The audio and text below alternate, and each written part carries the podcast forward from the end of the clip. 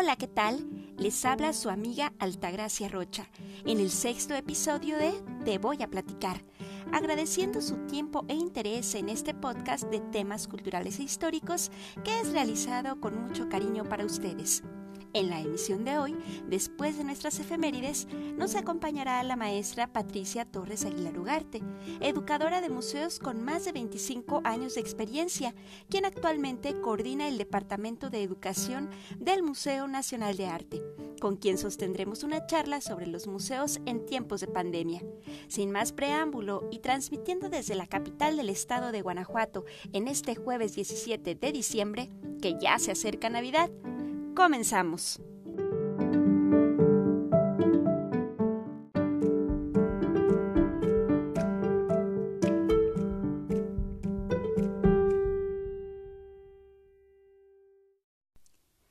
Efemérides. 17 de diciembre, pero de 1790. Se descubre el calendario azteca o piedra del sol. Según testimonios orales recopilados por Fray Diego Durán en su Historia de las Indias de Nueva España, 42 años antes de la caída de Tenochtitlán, se empezó a tallar la piedra del sol por órdenes del emperador Ashayacatl. Hasta agosto de 1521, el calendario azteca permaneció en un recinto llamado Cuauchicalco. Después Hernán Cortés mandó quitarlo. Por 38 años, los primeros de la época de la colonia, el calendario quedó a la intemperie a un lado de la Plaza Mayor. Pero en 1559 los españoles temieron que se reavivaran los ritos paganos porque se cerraba un ciclo azteca de 52 años, por lo que mandaron enterrarlo con la parte labrada hacia abajo.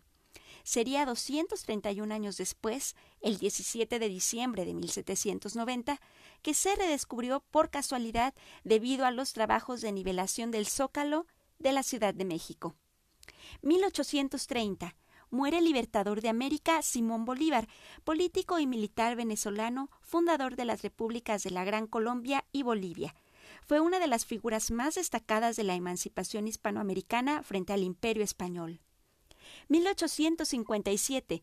El general Félix María Zuluaga promulga el Plan de Tacubaya, con el que se desconoce a la Constitución de 1857. 1891. Fallece en la Ciudad de México José María Iglesias, jurista y político liberal originario de la Ciudad de México, figura central durante la Reforma. Fue ministro de Justicia, Negocios Eclesiásticos e Instrucción Pública y autor de la Ley de Obvenciones Parroquiales, mejor conocida como Ley Iglesias, la cual fue publicada en abril de 1857.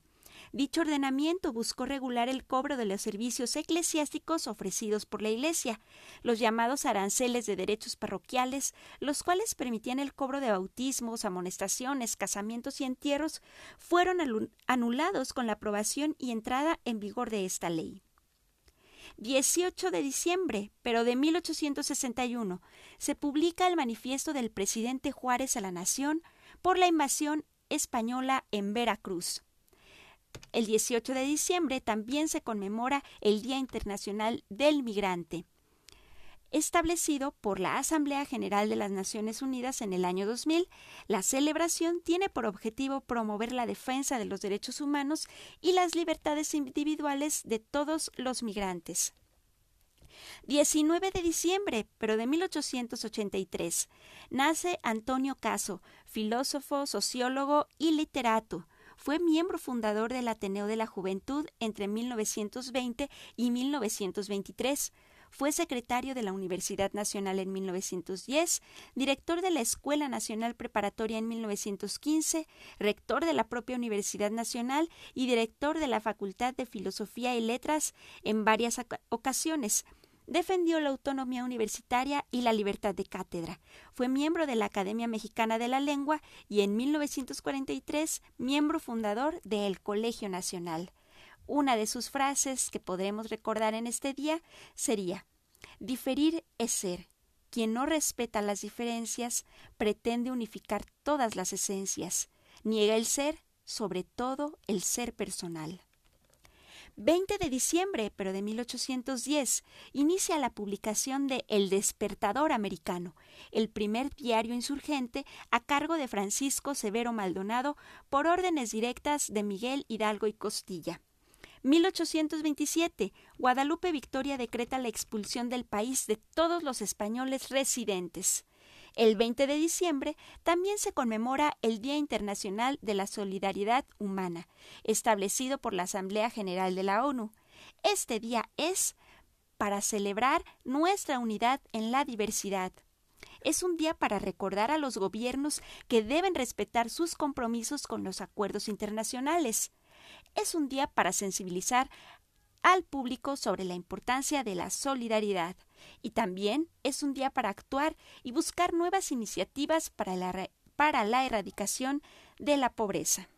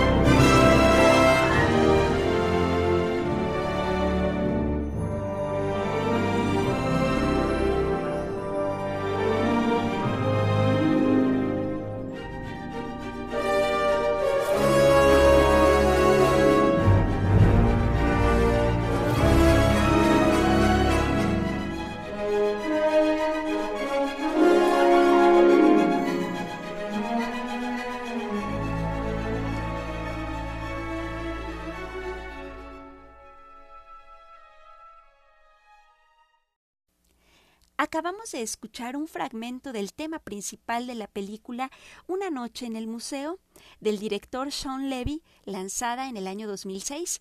Este tema fue compuesto por el músico cinematográfico Alan Silvestri, una película que rompió completamente con los argumentos tradicionales de la meca del cine y que hizo soñar y divertirnos como niños a quienes nos gusta la historia, el arte y los recintos que contienen las manifestaciones del ingenio humano.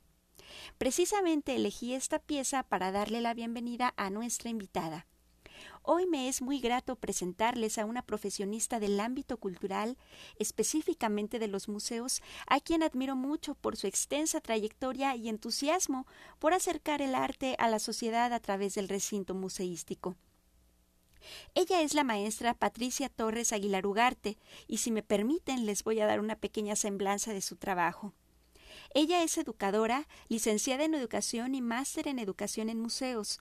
Fue directora del Museo del Caracol del Instituto Nacional de Antropología e Historia y jefa de investigación educativa en la Coordinación Nacional de Museos y Exposiciones, también del INA. Es asesora y capacitadora de educadores, artistas, profesores y personal de la Secretaría de Cultura. Ha impartido talleres y cursos en congresos del Consejo Internacional de Museos, del Instituto Nacional de Antropología e Historia, en la Universidad de Zaragoza y la Red Museística de Lugo, España. Ha realizado diversas publicaciones sobre educación y museos en la Gaceta de Museos de Lina, el libro de Educación y Museos de Conaculta y el menú para visitar museos de Nodo Cultura. También ha diseñado material y exposiciones didácticas para el Museo Nacional de Antropología y el Museo del Caracol. Actualmente coordina el Departamento de Educación en el Museo Nacional de Arte.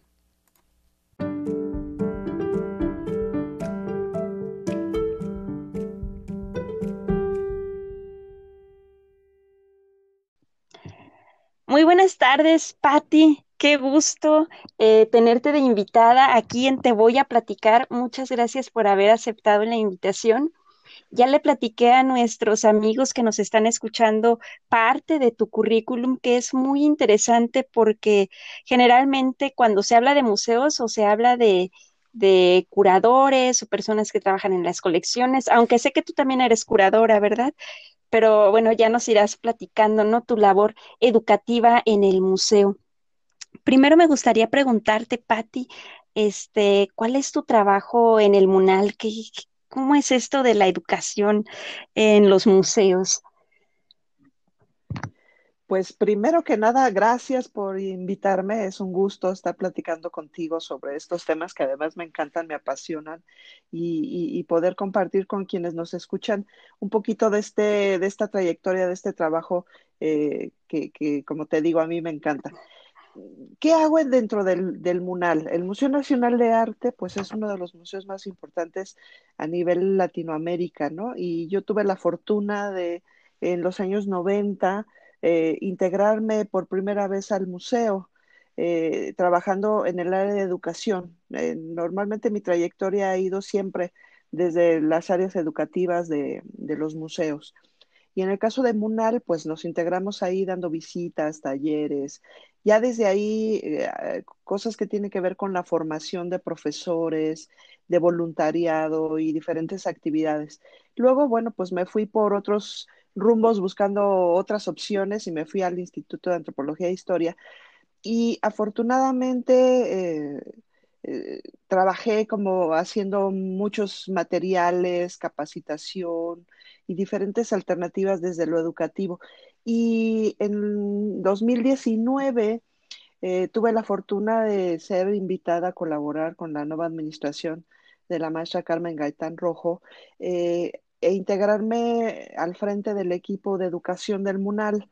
Y bueno, pues desde ahí hicimos varias propuestas de programas públicos que ampliaron ya la oferta que ya tenía el museo eh, en relación a, programas de visitas, talleres, cursos, ¿no? Y ahora pues tenemos una serie de propuestas diversas que tienen que ver con comunidad, con inclusión, eh, con generación de experiencias, con formación, con propuestas de encuentros para, para hablar con educadores, con profesores, eh, con público interesado en el tema. Entonces, la verdad es que es muy rico, eh, muy interesante y bueno, pues estar con un equipo de, de personas, colaboradores, es muy, muy gratificante. Sí, Patti, mm, me llama mucho la atención esta área en la que tú te desenvuelves en el ámbito de los museos, porque, bueno, para empezar, para mí los, los museos de Ciudad de México son como referentes eh, del trabajo que se debe de hacer al interior de la República. Por ejemplo, aquí en Guanajuato, el área de educación de, de los museos es sí la visita guiada, pero al terminar, por ejemplo, siempre va enfocada a niños esta área, ¿no? este, y, y, que, y les dan ahí un, dibujo y coloren, y este, ¿cuál fue tu experiencia en el museo? Es, un, es una actividad bonita, pues, es una actividad muy sencilla, pero estoy segura que no se restringe a ese tipo de cosas. Sí, claro. Eh, fíjate que, eh, pues, eh, dada mi, mi, mis años de experiencia, he, he transitado por, por los cambios un poco que ha habido en este trayecto de las áreas de educación. Originalmente, cuando se crearon, los espacios educativos respondían directamente o muy, muy ligados a la educación formal, ¿no? Y principalmente a las escuelas de educación básica. Entonces, por supuesto que incluso los primeros educadores de museos eran profesores, mm. ¿no? Que en lugar de estar en la escuela, estaban comisionados, ¿no? En los museos. Mi jefa, María Gracia Vallejo, que es una de las pioneras de, las áreas educativas, pues lo hizo así. Ella era profesora de primaria, luego tuvo una especialidad en arqueología y se integró a, esta dinámica. Y entonces, bueno, pues sí, las áreas de educación respondían principalmente a la visita guiada, ¿no? Que se daba para, pues, hablar de todos los contenidos o de la mayor parte de los contenidos que, que tiene el acervo de los museos. Y luego, pues, había una actividad plástica, ¿no? pero aún así, por ejemplo, cuando yo trabajé en antropología, pues teníamos talleres de teatro, talleres de, guiñol, eh, de, expresión plástica, ¿no? Como diversos, intentando también abrir un, pequeño abanico de opciones, por ejemplo, en los talleres de verano, que normalmente se abordaban eh, temas eh, distintos y, y la expresión digamos, artística, pues también se ampliaba un poquito, ¿no? Y no solo era, pues, como tú dices, hacer un dibujo o, copiar algo, ¿no? Aunque esos modelos, pues, también existían y en algunos casos todavía siguen existiendo, ¿no? Eh, nosotros en, en, en, Munal incluso eh, denominamos a, estas actividades de taller también como laboratorios de arte. Mm. O sea, hay gente que busca, por supuesto, y aquí se, se abre, te digo, en este trayecto histórico, que lo educativo no solo tiene que ver con los niños, sino que lo educativo tiene que ver con más públicos, ¿no? Con toda la diversidad de públicos. Personas de tercera edad, personas con discapacidad, colectivos o grupos, obviamente alumnos de educación básica, alumnos eh, de educación media y superior, ¿no? Pero también personas interesadas pues en, los temas. Un poco los que nos quedan ahí y que han, se han ido integrando poco a poco son los jóvenes y yo te diré eh, los adultos medios, ¿no? O sea, que están en un rango entre que hacemos cosas para pequeños o cosas para adultos mayores. Y entonces poder generar más cosas para, para públicos jóvenes y, para públicos adultos medios. Pero los laboratorios de arte están concebidos más desde la experimentación, o sea, ver la obra artística, pero a partir de ello reinterpretar el cuadro, ¿no? Entonces, reinterpretarlo a través de la música, a través del teatro, a través de la literatura y usar las demás artes para eh, pues hablar desde otros lenguajes eh, sobre, sobre las colecciones que tenemos, ¿no? Sobre la experiencia que tuvieron los visitantes con algún determinado tema. Que em, sería acaso que eh, esta área de, de, educación en los museos es el puente entre el museo como continente, como albergue de colecciones y ya la sociedad que recibe el producto de, esa interacción que las personas que fueron al museo tuvieron con la obra, es decir, pues las colecciones no solamente se quedan al interior del recinto, sino que se expanden gracias a, las actividades que las personas pueden hacer en relación a. Sí, fíjate que eh, en, en, algunos momentos eh, pues nos veíamos incluso como traductores, ¿no? Porque eh, normalmente algo que se menciona y que de repente todavía sucede en algunos museos es que el lenguaje en el que se expresan determinadas exposiciones en función de sus contenidos, pues es complejo, ¿no? Y no es eh, tan práctico para todos los públicos, ¿no? Entonces, las áreas de educación hacemos un poco el ejercicio de divulgación también y a partir de enseñar o, ayudar o acompañar a generar la experiencia dentro del museo, eh, ayudamos y los invitamos a hacer esas ligas, ¿no? De, contenidos, de conocimiento, pero desde un acercamiento más didáctico, como más práctico, eh, y desde otros lenguajes, ¿no?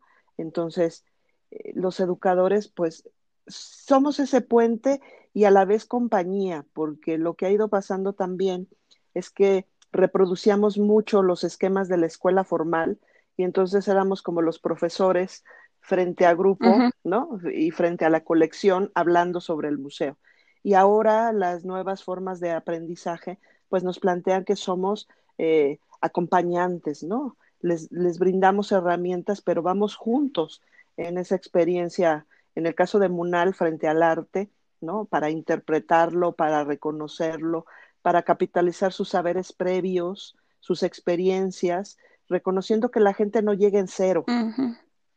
Tiene vivencias, tiene experiencias y a partir de ellas puede conectarse con, con la obra artística o con el patrimonio, ¿no? Si vamos a Guanajuato, pues vamos, a, vamos al museo y, contactamos con nuestra propia vivencia, sea familiar, sea de formación, y eso nos va a ayudar a hacer esos puentes de significado para que realmente la vivencia dentro del museo pueda ser significativa, que es uno de los conceptos que se manejan. Porque esto me, me, da paso a, hacerte eh, los otros planteamientos. Mm, el, el, el área educativa nos demuestra que un museo no es solamente el recinto, el continente, ¿verdad? O sea, ¿de qué nos sirve proteger el patrimonio si no se está viviendo? Claro. Sí, sí. Eh, en, realidad eh, es así. Y ahora, en el contexto de la pandemia, da la casualidad que pues nuestros museos están cerrados o definitivamente no tienen gente. yo hace un, par de meses, ¿no? Cuando iniciaron la, apertura gradual allá en la Ciudad de México, veía mucho en redes sociales que decían, pues si quieren salir a distraerse donde no haya gente, pues vayan al museo. Y yo, ah, mira, qué, qué graciosos, ¿no? Porque pues un museo vacío, pues no, no hace sentido a la sociedad. Entonces, me gustaría preguntarte, aparte del problema sanitario, ¿qué otros problemas enfrentan los museos, tanto públicos como privados, actualmente? Pues fíjate que mm, eh, más que como problema, eh, lo vemos nosotros como un punto de oportunidad, ¿no? De, expandir el museo. Uno de nuestros programas se llama eh, Munal más Museo Expandido, ¿no? y realizábamos eh, proyectos con maletas didácticas que salían a las comunidades, a los hospitales, a diferentes sitios de, eh, comunidades o grupos de personas que no tenían fácil acceso al museo. Pero hoy por hoy, eh, frente a este tema que nos tiene pues en casa y con la imposibilidad, digamos, de ir físicamente al museo, eh, justo decíamos, bueno, ¿qué sucede ¿no? con nuestras colecciones que están ahí en el espacio físico? Y el museo es solo eso, solo las colecciones que están dentro del espacio físico y nos fuimos dando cuenta que también el museo se expande desde otros ámbitos. Obviamente, la experiencia directa con ver un cuadro o ver una escultura o ver el edificio, pues eh, eh, no se suple con nada, ¿verdad?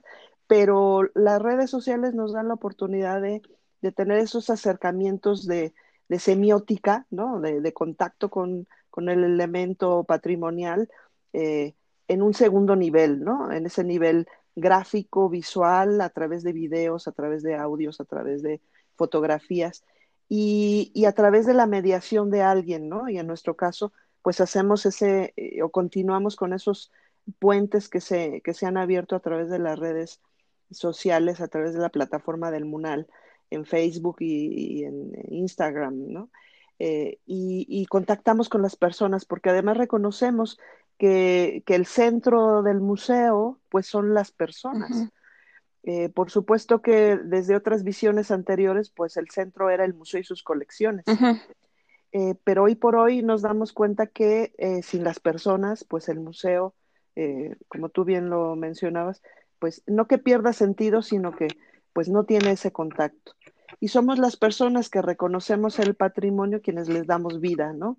Quienes, quienes podemos eh, interactuar con él y, lo hacemos ahora, como te digo, a través de, de otros formatos que nos dan la posibilidad de seguir contactando con, las personas desde Zoom, desde Classroom, desde otros eh, eh, espacios y, que se van abriendo cada vez más para interactuar, ¿no? De, una manera breve o de una manera más profunda, eh, en los formatos que conocíamos de los programas, pero ahora pues desde las redes, ¿no? Desde, desde este espacio virtual que hay otros colegas que, que, dicen que hemos perdido, digamos, eh, ese contacto. Yo creo que incluso ahorita que tú me escuchas, eh, podemos percibir la vibración de la persona que habla y sentir su emoción, ¿no? Entonces, aún a partir eh, de estos formatos que pueden parecer lejanos, a mí me parecen que, siguen siendo o pueden seguir siendo cercanos para las personas, ¿no? En este trayecto de tan incierto. Sí, yo, yo coincido mucho contigo en eso. Yo antes era de la idea de que, de que alejaban, ¿no? Que ponían una, una barrera entre, entre las personas, pero en esta, en esta llamada, en este enlace que estamos haciendo tú y yo, o sea, eso hubiera sido, no te digo que impensable, pero muy difícil si yo te hubiera dicho, Pati, voy a ir a México, ¿no? o, tú me dices, Gracia, voy a ir a Guanajuato. No, pues ¿cuándo, no? Este, me, hubiera parecido complicado de alguna forma, o que, por ejemplo, yo, yo te buscara una llamada para que me hablaras al programa de radio, no, pues a ver si me autorizan, que la llamada no se caiga, que los comerciales y que tantas cosas más. Pero ahora fue tan fácil como instalar una aplicación. Bueno, sí tuvimos un problema con la señal, pero ya se solventó. Y estamos aquí platicándonos, platicando, y tú nos traes perspectivas del, eh, de tu trabajo desde la Ciudad de México, desde tu experiencia en el Museo Nacional de Arte, aquí a la gente de Guanajuato en un 2x3.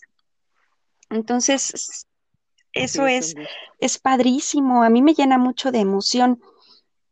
Ok, tenemos un problema sanitario que nos ha, eh, ha puesto estos retos, pero cuando vamos a decir las cosas estaban normales, Patti, ¿cuáles son las o eran las áreas de oportunidad? Pues ya teníamos justo las áreas de oportunidad, yo te diré que en un principio era abrir esos espacios a través de los programas en diferentes, en, diferentes opciones, ¿no? Entonces, cuando eh, se generó, por ejemplo, el programa de inclusión, eh, afortunadamente, fíjate que una colega que, con la que trabajamos en esos años 90 que te digo en el MUNAL, eh, en la época de la maestra Graciela de la Torre, ella coordinaba el programa de personas con discapacidad.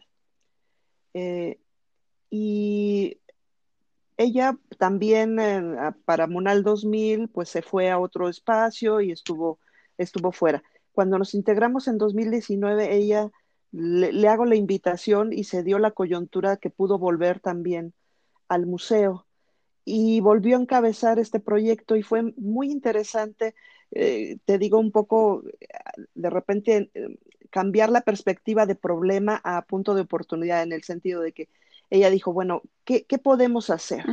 ¿No? Y se fueron abriendo las puertas con, personas ciegas, con personas sordas, con otros eh, grupos y asociaciones que trabajaban o colaboran con personas con discapacidad.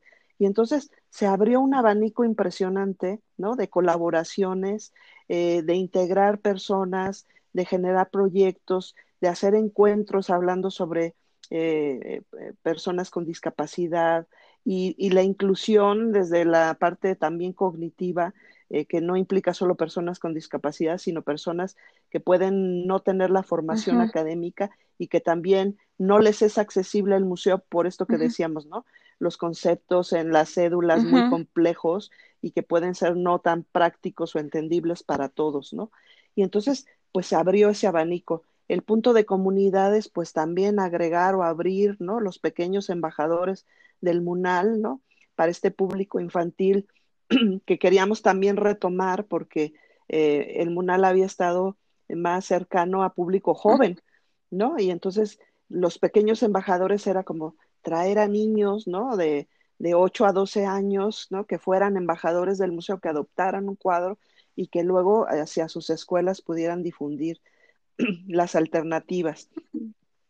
La generación también, el punto de oportunidad que, planteamos fue eh, dos líneas de acción. Una que es la práctica educativa, que tiene que ver con visitas, con, estos laboratorios o talleres de arte, con eh, la generación de experiencias, con el programa de comunidad, pero también abrimos una línea que llamamos investigación educativa y que tiene que ver pues con este programa de inclusión, con el programa de formación, o sea, porque reconocemos que los educadores tanto nos tenemos que seguir formando como formando a nuestros colaboradores al interior del museo, los custodios, ¿no?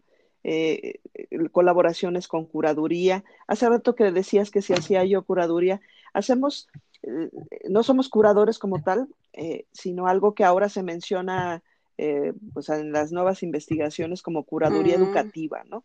Entonces, planteamos desde la didáctica, ¿no? Opciones de espacios lúdicos, de espacios de interpretación, de espacios de inmersión que se mencionan ahora también. Y entonces esa línea de investigación es, creo, un punto de oportunidad o un, reto a, posicionarlo cada vez más, que los educadores, además de ejercer la práctica muy intensa, muy activa, hagamos esos espacios de reflexión.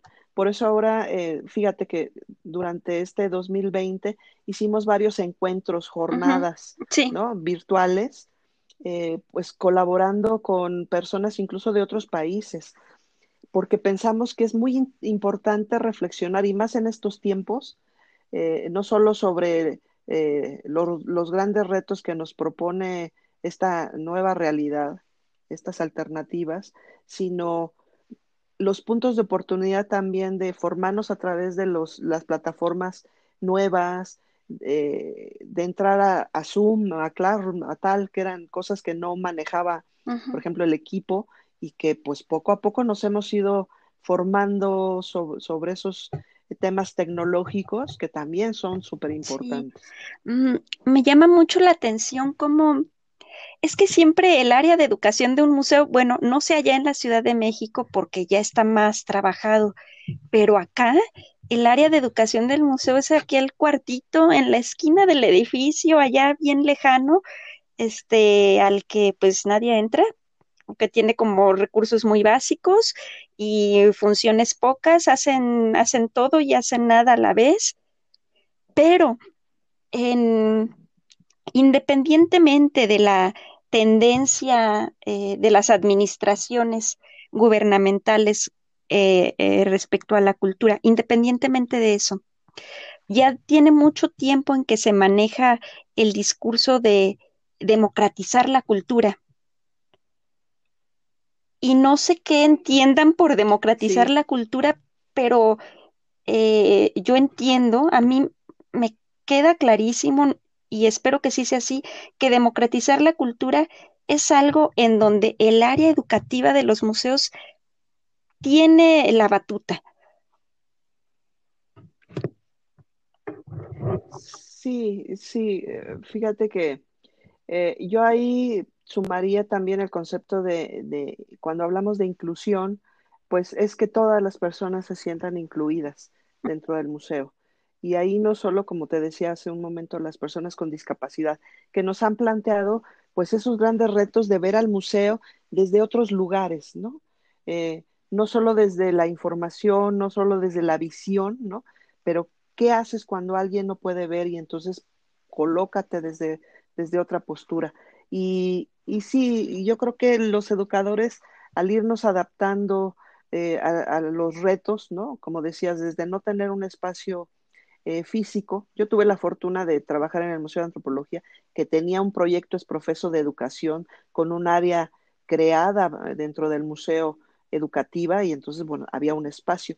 Pero eso no sucede en la mayor parte de los museos, ¿no? Como tú dices, hay espacios adaptados porque además muchos de los museos se encuentran en lugares adaptados, en edificios históricos que, están adaptados. Entonces, pues se dan los talleres en los pasillos, en los patios, etcétera, y este, y, y, ese reto, pues genera como la creatividad para integrar eh, a más y más personas.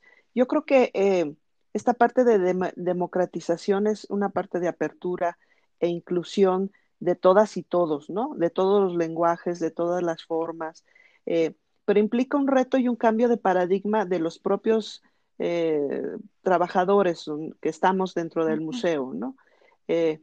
De ver nuestras propias formas de trabajo que traemos de años, ¿no? Y poder abrirnos a integrar a diferentes grupos.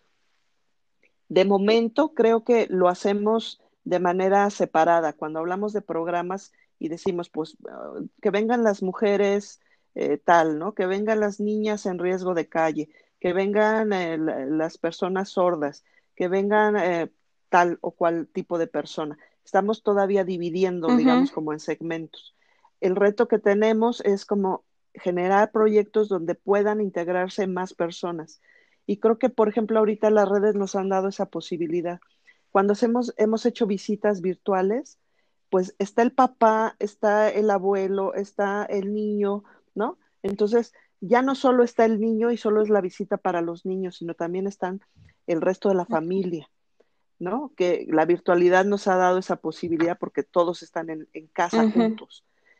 La idea es poder trasladar esos formatos al formato presencial y generar actividades donde puedan ser inclusivas para diferentes personas, ¿no? Y cada vez integrar más para hacer realmente ese espacio más democrático, pero romper los paradigmas que todos tenemos, eh, tanto visitantes como gente del museo, eh, o predisposiciones, ¿no?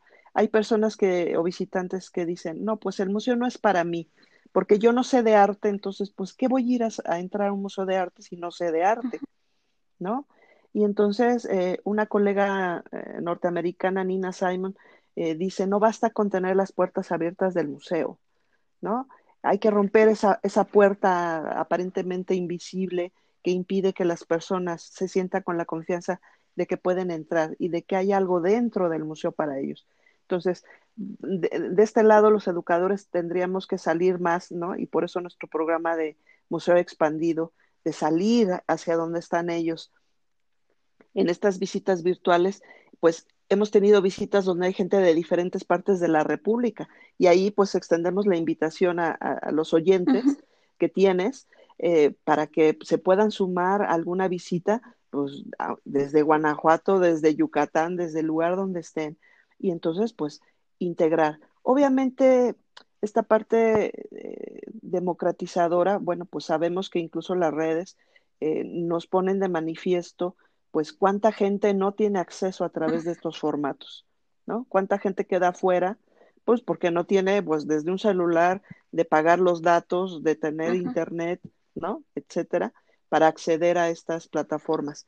Eh, se hace evidente y la idea es que pues cada vez más podamos asociarnos con más instituciones, con más grupos, con más formatos para ir abriendo eh, y, quitando o disolviendo esas brechas, ¿no? Creo que eso y, y sí, desde lo educativo creo que eh, nos compete, pero la educación va más allá del área de educación. Eh, por ahí nos lo decía una colega eh, brasileña, ¿sí? Uh -huh. Mónica Hoff. Y entonces es cierto, eh, la parte de educación compete a todo, a los curadores, a la dirección, a, a cada uno de los trabajadores del museo, hacia afuera, ¿no? Y entonces, bueno, pues todos vamos juntos en este, sí, en este trayecto. Porque, mira, estaba pensando que hay, hay algo que la cultura y el arte nos ofrece a todos por igual. ¿verdad? Y en esta, en esta crisis que estamos viviendo, que es una crisis generalizada, ¿no? Y en todo el mundo, de, de todo tipo, política, económica, sanitaria, social, de valores, una crisis generalizada. Mm, pero hay exactamente algo que el arte y la cultura este, nos da y que a veces no sabemos identificar, ¿no? Porque en muchas ocasiones el trabajo artístico eh, es demeritado, ¿no? Y ahora pues eh, nos damos cuenta de cuánto hace bien al espíritu eh, ver un, un, una pintura, escuchar una pieza musical. En tu, en tu apreciación, Pati, ¿qué es eso que, que, ofrece el arte y la cultura y que gracias al museo y gracias a sus trabajadores tenemos acceso, que no nos habíamos dado cuenta hasta ahora? Sí, incluso eh, yo te diría que eso es parte pues, de un paradigma que, que, que necesita revisarse, ¿no? Como, como lo artístico, ¿no? Ha sido eh, eh, en las jornadas que hicimos en, en, en 2020, eh, hacíamos esa, esa, revisión desde la incertidumbre, ¿no? Y cómo el arte eh, no, nos da esos eh, lapsos, ¿no? En los que podemos abstraernos de, pues, de la preocupación de, de, de esto que sucede, como tú bien dices, desde lo sanitario hasta lo económico, lo social, las relaciones entre personas, etcétera y cómo el arte se da ese, ese bálsamo también de, al espíritu de, de decir, hay opciones, hay, hay, hay propuestas, eh, y, y, cómo poder transitar desde tanto la apreciación de esto y, y, capitalizar el vínculo con, como tú bien dices, con los museos, con las obras de teatro en línea, con, con los conciertos. Y entonces todos hemos ido a las redes, ¿no? O por televisión a ver todos estos y apreciar todos estos aspectos. Pero el paradigma, incluso desde lo educativo, eh, pues potencia eh, la lengua y las matemáticas como mm. elementos primordiales y las artes pues quedan, digamos, en, en otros, sí. en otros planos, ¿no? Eh, y, y cómo el arte va a ser un, una especie de, de herramienta de la que podemos tomar y así lo tomamos nosotros en el MUNAL eh, para, para, ayudar a las personas a, a, contactar con el arte, a poder incluso eh, hablar sobre sus propias vivencias a partir de la obra artística, además de conocer al, al artista que la creó, al tema que representa, es qué, qué, otras cosas despierta en mí esa, esa experiencia. Pero para todo ese proceso, pues necesitamos hacer un ejercicio también de formación y de sensibilización, ¿no? Con, con el arte, ¿no? Eh, más allá de la apreciación, es que también el arte nos da la posibilidad de reflexionar, nos da la posibilidad de cuestionarnos, ¿no? Eh, nuestra metodología, por ejemplo, eh, se basa en la generación de preguntas abiertas. Entonces, cuando tú estás frente al cuadro y, lanzamos la pregunta, ¿qué ves en esta obra? Pues pueden surgir múltiples respuestas, pero que además eh, hablan de ti, de tu vivencia, ¿no? De eso que ves. veo algo caótico, o veo algo tranquilo, o veo algo que me da miedo pues todo eso tiene que ver con la proyección también de nuestras emociones. Y entonces capitalizar esa experiencia del arte para, para sanar, para que sea un poco eh, terapéutico, si, si, me permites la, expresión, ¿no? Entonces, eh, reconocer todos como eh, el arte pues tiene, tiene ese valor, pero también reconocer cuántas estructuras traemos del pasado de cómo vemos al arte como algo pues complementario, eh, que si tienes tiempo lo haces, ¿no? Que no es algo que está necesariamente en el centro y como los museos y el patrimonio, más allá de eh, hablar sobre el pasado y sobre las, esas glorias que están puestas a través de, del patrimonio en los museos, es como eso sigue siendo vigente, cómo sigue estando vivo. Y no solo me habla del siglo XV, del siglo XVI, ¿no? sino en el siglo XXI, sí, me sigue, me sigue diciendo cosas. Sí, entonces ahora voy a ser muy directa, Pati. No, no le voy a dar vueltas. ¿Por qué, ¿Por qué los museos son importantes? Eh, bueno, ya ni siquiera en momentos de crisis. ¿Por qué los museos son importantes para la formación del ser humano? Eh, pues eso, ¿por qué hablan de nosotros?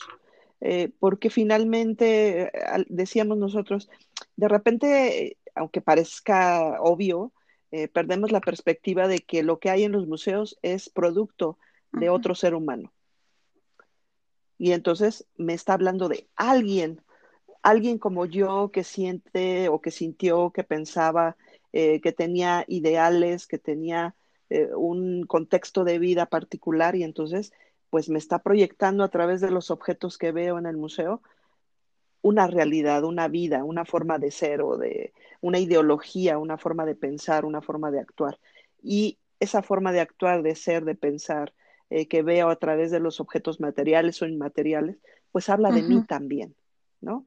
Y en ese sentido eh, se activa, ¿no? Entonces, por eso te digo, la experiencia en el museo no es solo entrar a una puerta al pasado, ¿no? sino eso que hay del pasado también sigue siendo vigente hoy.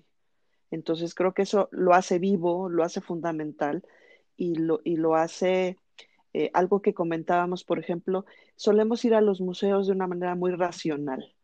¿No? Entonces vamos a buscar información sobre la cultura eh, X, ¿no?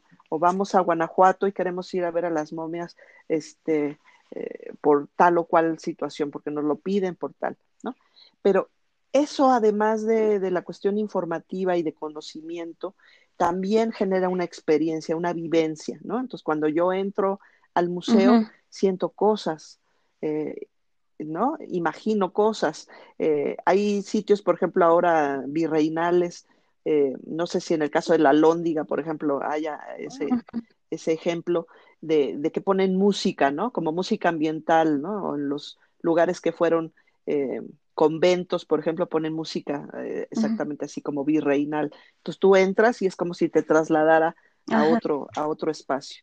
Entonces los museos, pues son ámbitos vivos, ¿no? Eh, con sus colecciones, con la gente que trabajamos ahí y que lo hacemos vivo también a través de la experiencia con los visitantes. Y que lamentablemente, pese a que configura una parte central en la formación humana, eh, pues es siempre, siempre es el que está hasta el último, ¿no? El, el, el, ámbito del arte y la cultura. Mm, tú como trabajadora del sector cultural, Pati, y con base a tu experiencia, ¿no? Lo que has visto durante todos estos años, ¿qué necesidades eh, te parece que son apremiantes de solventar en, materia de cultura y educación y arte, desde luego, en nuestro país? Sí, eh, pues creo que hay muchos retos y algunos de ellos pues ya los he ido un poco ahí eh, soltando eh, en, los, en los otros puntos que hemos hablado, pero mm, creo que hay una parte muy importante que tiene que ver con lo, que hacemos día a día, con nuestra propia trinchera, ¿no? Con lo que nosotros hacemos. Yo creo mucho en el cambio en función de de la acción individual, ¿no? Eh, por supuesto que eso va a generar movimientos que pueden ser más amplios, ¿no? Eh, los equipos de trabajo van a ser, y la cohesión de los equipos de trabajo van a ser fundamentales. Algo que yo a lo largo de estos años eh, decía, en el caso de lo educativo, nosotros sabemos, porque siempre había como la sensación de que nuestra actividad no era muy bien, o, era, no era reconocida, ¿no? Eh, como esto que decías, como que éramos los últimos de la fila, ¿no? Eh, y, creo que por un lado hay puntos que nos dan esas ideas, pero por otro también nosotros asumir una actitud proactiva, ¿no? Y decir, eh, no solo este, en, evidenciar verbalmente si nos incluyen o no, sino nosotros a través de nuestro trabajo, en nuestras acciones, pues hacerlo notar, ¿no? En el caso de lo educativo, por eso al incluir la parte de investigación, eh, estamos también eh, posicionando que los educadores no solo somos operativos, ¿no? No solo hacemos acciones prácticas, sino también hacemos procesos de investigación. También podemos formular eh, propuestas fundamentadas con criterios y tal, ¿no? Y creo que las redes de educadores, los congresos que se han hecho, se han hecho manifiestos, eh, digamos, propositivos o proactivos para, pues, eh, posicionar eh, la importancia de la educación dentro del museo, los, las propuestas y los proyectos, el abrirnos a difundir todavía más lo que hacemos a través de las redes, creo que va posicionando también en el ideario cotidiano de los visitantes o la gente que nos sigue nuestro trabajo, ¿no? y, no solo en la eh, divulgación de hicimos un taller, sino este taller se está haciendo por esto y por esto y por esto, ¿no? y creo que eso eh, cada vez más eh, abre el espectro a, la unión de más personas, ¿no? Y eso puede ir haciendo ese cambio de paradigmas hacia todos los niveles de, la escala de lo que implica lo, lo cultural, ¿no? es un problema tanto lo educativo, lo cultural. Eh, yo, yo recuerdo haber revisado la historia de la educación en nuestro país y de repente cosas que se hablan hoy, pues se han hablado desde el siglo XIX, ¿no? Rezagos en la formación, en, en, llegar a las comunidades, ¿no? etcétera, etcétera, pues siguen siendo problemáticas, digo que eso no implica que, que estemos tranquilos, me refiero, de que digamos, ah, bueno, pues siempre ha sido y entonces pues ya ni modo, ¿no?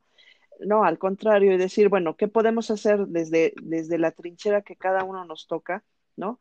En posicionar, en hablar, de, de ser eh, eh, más puntuales probablemente en lo que, en lo que manifestamos, en lo que decimos y, y, bueno, creo que eso ha ido dando pasos, ¿no?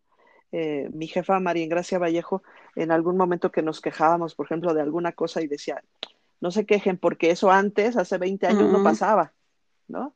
Entonces, aunque parece que no hemos dado pasos eh, tan amplios, eh, se han ido dando pasos a nivel cultura, a nivel social. Obviamente, esta crisis pues nos pone en tela ahí de juicio, ¿no? O en revisión, pues tanto el concepto de museo, que ya se venía cuestionando de de unos años para acá, como de nuestra propia labor, ¿no? Y cómo la vamos a poder seguir ejerciendo y, pues la importancia eh, que tiene, como tú lo mencionabas, en el ideario de la sociedad y lo que puede apoyar y aportar, ¿no? Desde, desde el patrimonio de los museos, tanto material como, inmaterial, eh, hacia el cambio de paradigmas, pero que estamos en un punto de inflexión, creo que eso es real, ¿no? Y entonces todavía es un poco incierto, pero creo que pues teniendo muy claro quiénes somos, ¿no? Y lo que hacemos y por qué lo hacemos, creo que eso nos puede ayudar a, hacer redes, ¿no? Que, para mí es, creo que la parte más importante. Y las redes sociales, virtuales, nos dan esa posibilidad de, hacer lazos con otros para hablar cada vez más sobre temas de cultura, sobre eh, los retos que tenemos comunes, que en España, en Argentina, en Chile, en México tenemos, aunque tengamos particularidades, pero que, sí tenemos puntos comunes. Me entusiasma mucho lo que dices, Patti, porque luego a veces parece que el presupuesto no alcanza y, efectivamente para, para montar una exposición, ¿no? Que sea de acuerdo a lo que te están pidiendo, pues luego hacen como malabares con los centavos, ¿no? Pero luego ni todo el presupuesto puede bastar si el capital humano no tiene esa proactividad que tú estás mencionando, ¿no? Esa creatividad para, eh, para hacer su trabajo de, investigación y de, divulgación de lo que se está haciendo en el museo. Sí, totalmente. incluso este, nosotros, pues, eh, nos lanzamos casi de inmediato, digamos, pues, a, a la generación de propuestas de los diferentes programas en el formato de las redes, ¿no? Y, a lo largo de estos meses, pues también pensando qué otras opciones, de qué otra manera. Ya hemos usado este formato de, video, por ejemplo. Ah, pues ahora hagamos una audiodescripción, ahora démosle vida al cuadro a través de un paisaje sonoro, ahora hagamos tal o cual cosa. Y entonces, pues sí, inventándonos o reinventándonos eh, en todo momento, ¿no? Y yo creo que eso los educadores, no solo en Munal, sino en, general y en todo el mundo, te diría, eh, tenemos ese, ese, espíritu, ¿no? De, adaptación, de, no tenemos dinero, bueno, con tres pesos, ¿qué podemos hacer, ¿no? Y hacia dónde podemos ir. Y entre comillas, eh, de repente lo virtual nos da la posibilidad de que hay tiempo invertido, digamos, de cada persona, ¿no? Pero puedes generar un material digital que además se puede expandir, pues, a todo el mundo, ¿no?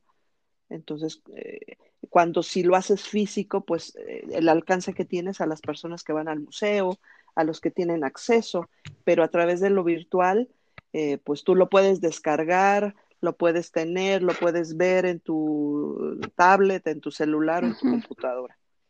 Entonces, eso por un lado abre ese otro eh, camino de posibilidades creativas. Oye, Pati, ya para, para cerrar, me gustaría pedirte, porfa, si nos compartes em, eh, cómo se, eh, se pueden, aparte de, de, la página de Facebook del Museo Nacional de Arte, dónde más los pueden seguir las personas, ver qué es lo que están haciendo. eso con relación al Museo Nacional de Arte, pero también eh, eh, lo referente a, tu trabajo independiente con la página de museos creativos, que mm, puede ser un poco más especializada, pero no deja de ser muy incluyente también, que me encanta. Gracias, gracias. Pues eh, si quieres, eh, empiezo por, por, Museos Creativos, que además surgió, surgió por un momento en el que yo estaba trabajando de manera independiente, no estaba en ningún museo. Y entonces, eh, desde este concepto de investigación educativa, yo decía, falta aquí hablar, ¿no? Y falta que los educadores hablemos sobre estos temas. Y entonces de repente me vi ante el reto de decir, pues quieres que hablen, pues habla tú, ¿no? Empieza hablando tú sobre cosas, ¿no? Y, surgió primero un blog, ¿no? Que también se llama Museos Creativos y que, bueno, pues si lo, si lo teclean en, Google, eh, ahí encontrarán. Y después la posibilidad de generar una página ya eh, más, eh, más formal, que, que, ahorita he de confesar que este año 2019 no ha tenido tanta actividad por toda la actividad que tengo eh, en el museo, pero que sigue siendo mi convicción, ¿no? Porque creo que los museos hoy por hoy, pues, esta parte creativa tiene que estar presente y, y, que ya lo hemos hablado en este, en este transcurso de la conversación. Y entonces, bueno, pues por ahí están esos dos espacios para que conozcan un poco eh, cuáles son mis inquietudes, ¿no? Cuáles son los aspectos a través de los cuales eh, reflexiono sobre el museo, sobre lo educativo y sobre las posibilidades que podemos tener de construcción. En el caso de, Munal, eh, tenemos pues en el Facebook el, espacio del Museo Nacional de Arte, en Instagram también, en la página web también del Museo Nacional de Arte. Y nosotros tenemos de Munal Más Educa, que es la denominación que tiene ahora el área de educación, eh, tenemos un grupo que se llama eh, Munal Más Educa eh, dentro de la plataforma de Facebook del Museo Nacional de Arte. Entonces, pues los invitamos ahí a que se sumen con nosotros y conozcan, pues eso, nuestros, nuestras acciones y nuestras búsquedas también al respecto de estos a ti, pues te agradezco muchísimo que hayas aceptado esta invitación. Para mí me parece fundamental este que, que nos des tu perspectiva, mm, e, el estar intercambiando, ¿verdad? Eso es súper importante. Y, aquí en Guanajuato me parece muy pertinente que llegue tu voz, así como la, también ha llegado voz de, tus colegas, de, tengo nombres de gente que seguramente conoces, pero yo decía, le falta el, la chispa, el ingenio, la apertura que tiene Patricia Torres Aguilar Ugarte de verdad que es como con mucha vida, con mucho ánimo, el no estar diciendo, pues es que no hay presupuesto, no nos alcanza, es que no podemos. Es una realidad que viven los museos, ¿no? Y, y eso no se puede negar, pero ¿cómo hacerle con los recursos que tenemos? Pues solamente con la proactividad y el entusiasmo de personas como tú. Muchísimas gracias, Pati. Ay, muchas gracias. Gracias a ti, un gusto, Altagracia, estar contigo y, y, que haya más colegas que se sumen a este, a este proceso, a esta conversación contigo y, y que a través de este formato, pues más gente conozca eh, sobre lo que hacemos y este y pues se difunda, ¿no? Que eso es que eso es lo importante y gracias por generar este espacio eh, y que crezca. Pati, te mando un abrazo, muchísimas gracias. Igualmente a ti un abrazo.